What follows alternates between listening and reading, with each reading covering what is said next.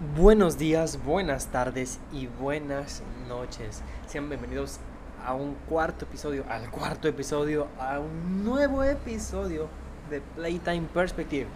Una disculpa, ya casi tres semanas sin un episodio, tres, cuatro semanas. Hoy es domingo, ya van tres sábados, sin, tres fines de semana sin un episodio.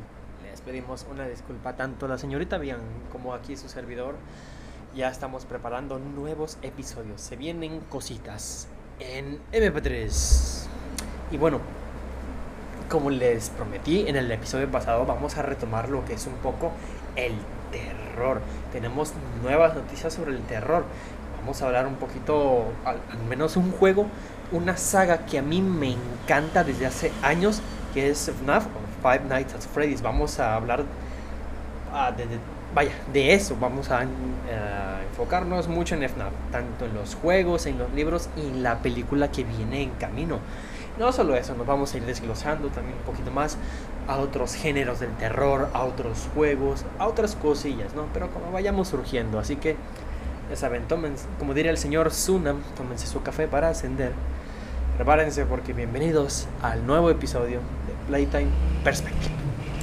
Y tenemos noticias acaba de salir, bueno, ya tiene unos días, unas 2, 3 semanas aproximadamente, que salió el tráiler del DLC de Five Nights at Freddy's Security Bridge. El DLC de Ruin, que por cierto va a ser gratuito. Y el terror que no vimos o que no se expresó de, de, tan, de tal forma en Security Bridge, en este DLC, parece que por el tráiler ahora sí vamos a tener ese terror clásico del que se caracteriza la saga. Y tenemos muchas, muchas noticias de qué hablar sobre FNAF. Y la verdad, algo que sí quiero señalar es la música. Tanto en los trailers, el primer trailer de Security Bridge y todos los demás que posteriormente salieron. Y el trailer del DLC de Ruin, o la música que, que le ponen, la música que ponen para el trailer de fondo es es increíble porque le da ese toque de terror que le repito, que en todo el juego no tuvimos. Aparte, tuvimos un chingo de bugs. El juego cuando salió estaba todo buguetas, estaba más bugueado que nada. Y bueno, al parecer, Ruin, este DLC nos va a traer el terror que Security Bridge no nos trajo por completo. Y eso es algo increíble porque ahora vemos a los animatrónicos, a los modelos Glamrock todos destrozados, muy creepy. Y eso le añade ese terror que todo Security Bridge no tuvo. Y solo los vimos en esa forma en la última parte o en los últimos minutos. en la última parte del juego, ¿no? Cuando estamos contra Burn Trap, contra The Mimic. Y que también vamos a hablar de eso, sobre The Mimic. Y todo esto que pasó y por fin vamos a tener ese terror que no se nos dio. Para ser honestos, hablando sobre The Mimic, em, la verdad es que he visto que las opiniones se han dividido. Hay quienes creen que esto es una movida o una estrategia de Scott para revivir la franquicia. Tal vez es que hay quienes piensan que se está quedando atrás, que se está quedando pobre la, la franquicia, o sea, que está perdiendo su auge, su fama.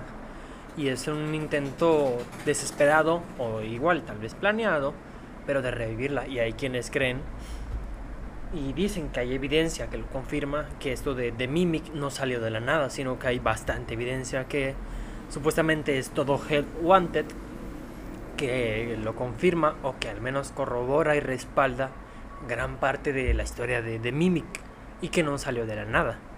Y como ya dije y, repito, tal vez esto de The Mimic sea un intento o una estrategia para no revivir, sino para aumentar tal vez más la fama o llamar mucho más la atención a, un público mayor, o sea, no mayor de edad, sino más público. Eh, hacer un llamado hacia más público, llamarles la atención con un giro en la trama y, o sea, seamos honestos, The Mimic es algo que ninguno de nosotros se esperaba para nada. Y sorprendentemente, pues, o sea, no es algo tan, tan loco que digas tú, no mames. No, la verdad es que no. Pero te digo, o sea, sorprendentemente hay algo que lo respalda y es pues Hell Wanted.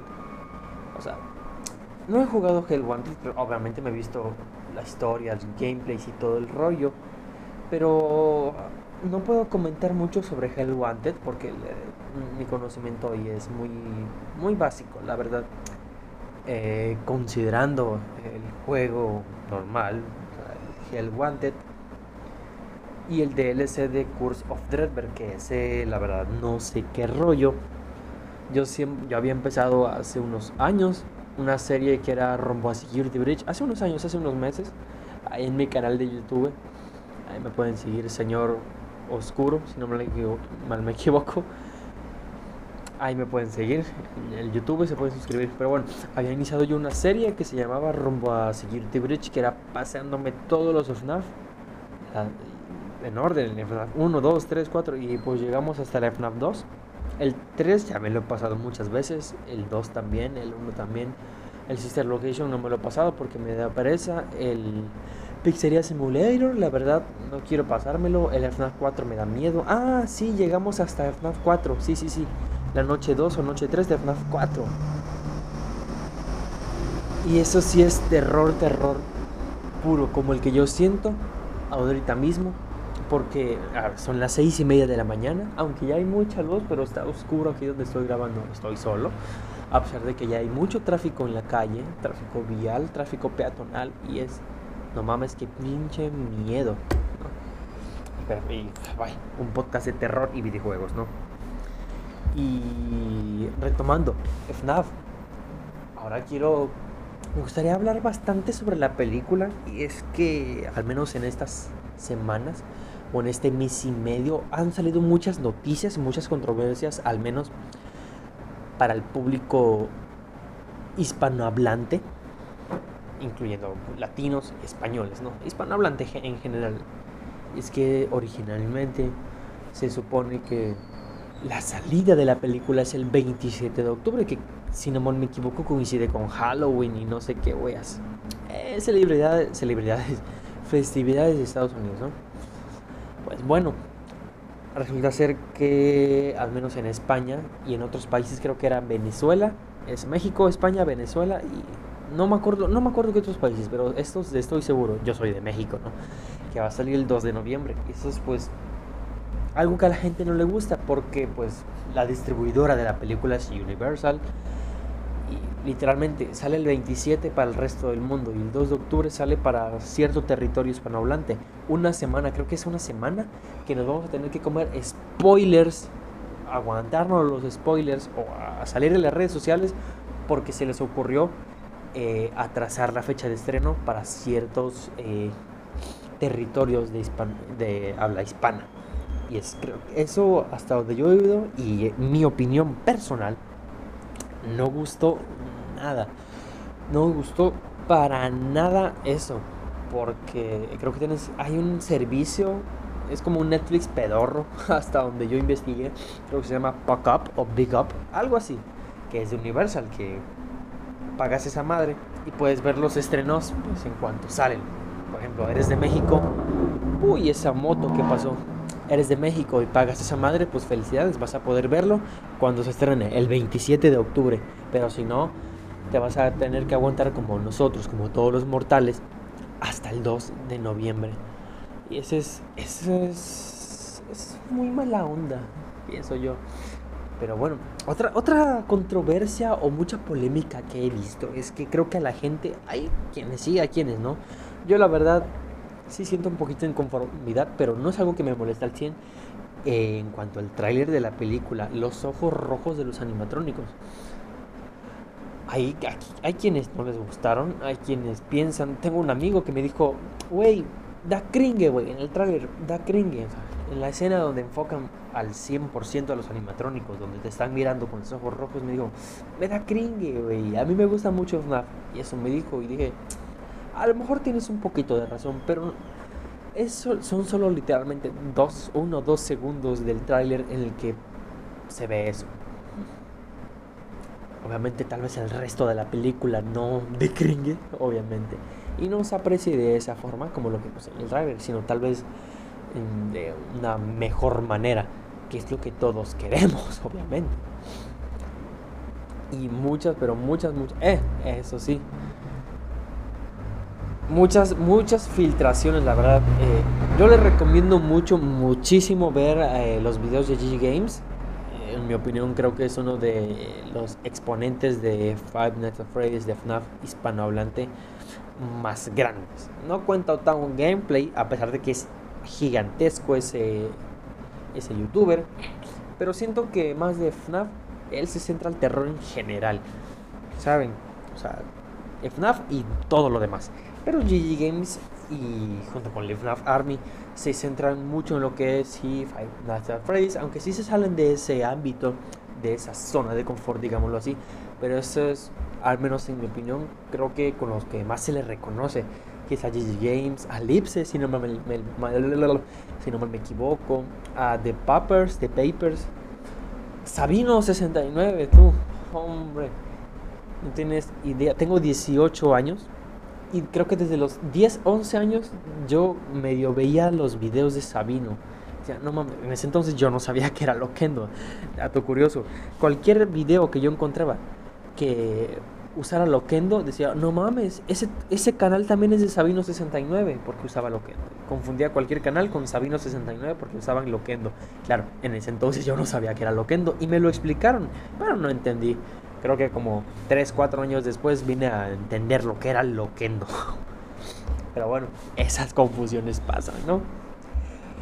Y pues sí, eso sobre la película, la verdad. Y tendremos que aguantarnos, la verdad. Y es que estoy muy emocionado. Déjenme platicarles que... Emocionado porque... dos cosillas. En cuanto a las salidas al cine cuando se anunció rumores de que ahora sí iba a ser oficial la película de FNAF, yo le prometí a una amiga, iba con ella en la preparatoria, iba porque yo me cambié de preparatoria, ¿no? De, prepa. Le dije, te prometo que te voy a llevar a ver la película de FNAF, siempre y cuando no tengas novia, porque ya saben que hay, uh, uh, cuidado. Y bueno, de hecho sí tiene, yo tengo novia, pero bueno, ¿qué se le va a hacer? Además, pues no tiene nada de malo, ¿no? El respeto ante todo. El respeto al billete ajeno es la paz. XD. Pero bueno, estamos súper emocionados. Nos vamos a robar los pinches carteles promocionales. Y otra cosa, señores, señoritas. Mi novia. Si esa persona se ve dos cronologías de una hora, un video de una hora y media de icebergs de, de FNAF, el video de una hora de teorías de Sunam Napser, que por cierto se me olvidó mencionarlo a él también, y más y más cosas. Ahí es, créanme, ahí es. No tengo idea cómo me hace feliz a mí que mi novia esté viendo contenido de FNAF, esté viendo la historia, curiosidades, teorías por mí. Tengo, yo tengo los tres, las tres trilogías de novela, déjenme decirles la, eh, Los Ojos de Plata, El Cuarto Armario y creo que es The Twisted Ones. No, es Los Ojos de Plata, The Twisted Ones y El Cuarto Armario. Yo le di el de Los Ojos de Plata a ella para que lo leyera y le expliqué la separación de líneas canónicas, que, que si es canónico, que no es canónico, que se entrelaza, que no se entrelaza. No me entendió un carajo. se lo expliqué muchas veces y no tienen idea lo feliz que hace aún. Es como el espantaviejas consiguiendo vieja. pero, pero bueno. Ah, Five Nights at Freddy's, algo que es tan increíble y wow. Ah, otra cosa que les quiero recalcar. Las, las canciones de Five Nights at Freddy's que la comunidad hace, tanto la comunidad hablando de comunidad en general como artistas reconocidos. Reconocidos en el ámbito de FNAF, como al menos los que yo he escuchado y conozco que son JT Music, con Jones for a Byte, algo así se pronuncia, lo siento, los inglés, y The Living Tombstone.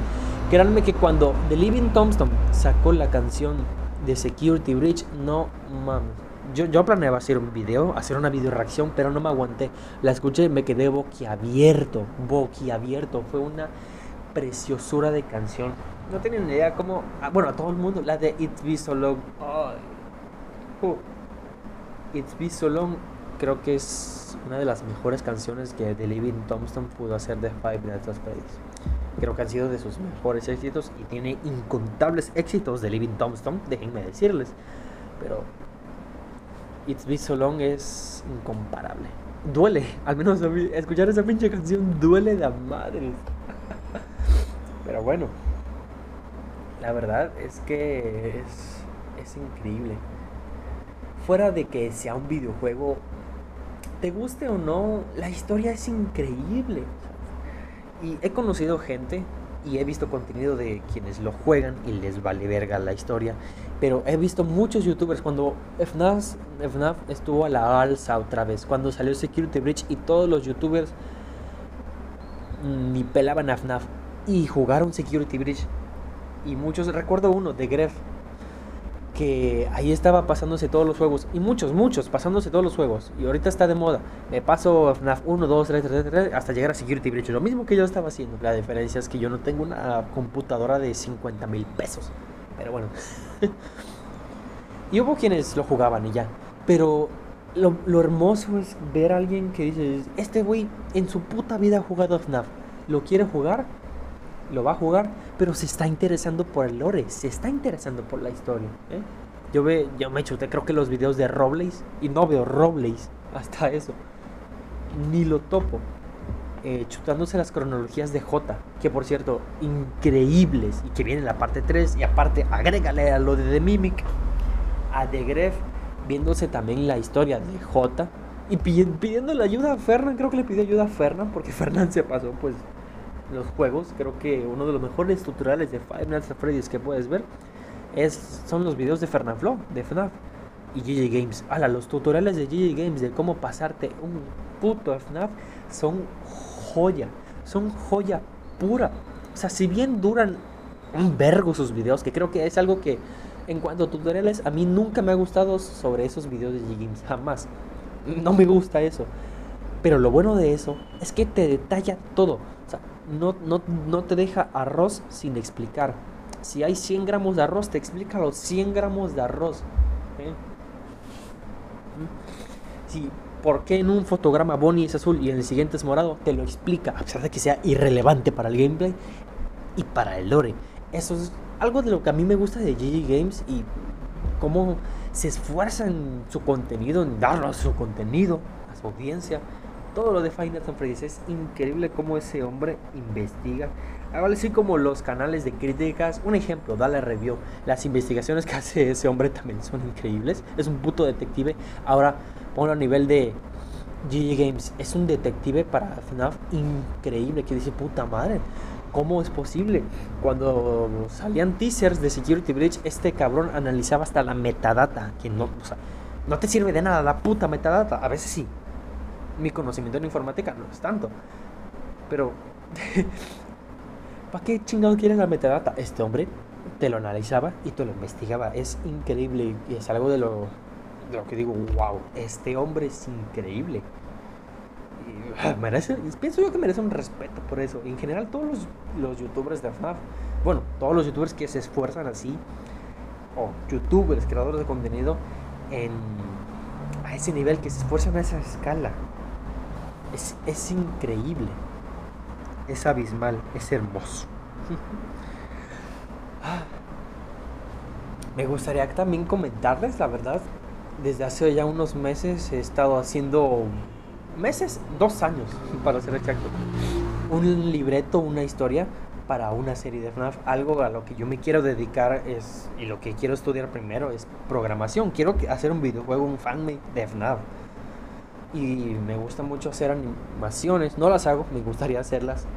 Hacer mis series o mis propias películas, tal vez sobre, sobre FNAF, con mi propia historia, claro, o sobre cualquier otra cosa. Y creo que el sentimiento que despierta esta franquicia y la misma comunidad, o sea, yo veo la serie, las películas de FNAF que la comunidad hace, las animaciones. Digo, güey, esto es increíble. Golden Line Studio, Secret 4 Studio hacen unos trabajos increíbles. ¿eh? J. James con las entrevistas, no mames, la wea astral con estos doblajes, uff, como pan caliente, es increíble, cabrón, increíble. Y al menos en lo personal, a mí me inspira, es, es inspirador. Bueno, ya es algo que yo quiero hacer. Y pues lamento despedirme, pero hasta aquí el episodio de hoy, muy cortito. Vamos a intentar hacer los episodios un poco más largos. Siempre duran 20 minutos en promedio. El más largo duró 42 minutos, que creo que fue el segundo episodio. Vamos a intentar hacerlos un poquito más largos. Lamentamos mucho eh, su servidor Adela y la señorita Bian, que también está haciendo ella un episodio especial. No, no recuerdo de qué, la verdad les extendemos nuestras disculpas por atrasarnos 5 o 6 episodios. 5 o 6 fines de semana, se supone que es un nuevo episodio cada fin de semana, sábado o domingo. Llevamos 5 fines de semana, 5 o 6, sin darles un nuevo episodio. Y de verdad nos disculpamos. Así que, bueno, sin más, yo me retiro. Eh, pueden encontrar el podcast en YouTube. Buscan, pueden buscar como Grupo Asteria.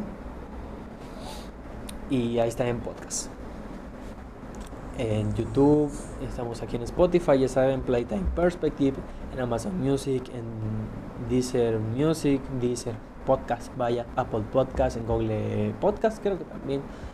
Y si no mal me equivoco, creo que ya.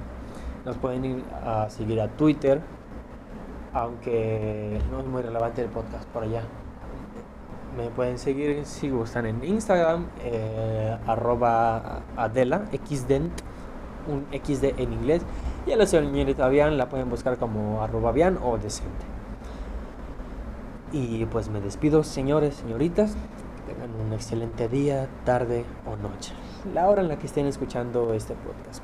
Les agradecería que si nos están escuchando desde Spotify, Amazon, cualquier plataforma, que nos puntúen desde YouTube nos regalen un like, se suscriban y compartan y que lo compartan con sus amigos. A partir de ahora, como pueden ya escuchar, los, episodios son de mejor calidad, a diferencia del primero y del segundo episodio.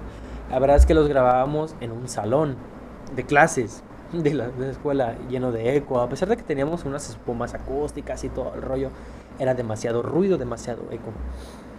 Y pues Ahora, al menos los episodios que yo he grabado, los he hecho aquí en un cuarto solo o en el trabajo, donde si bien hay ruido ambiental, que no tanto por algunos filtros que le puedo colocar al micrófono, em, no hay eco. Y creo que eso es, eso es bueno.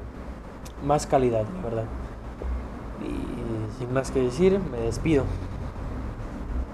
Recuerden, miren siempre a las estrellas. ¿Mm? Ah. Mañana será un mejor día. Chau, bye.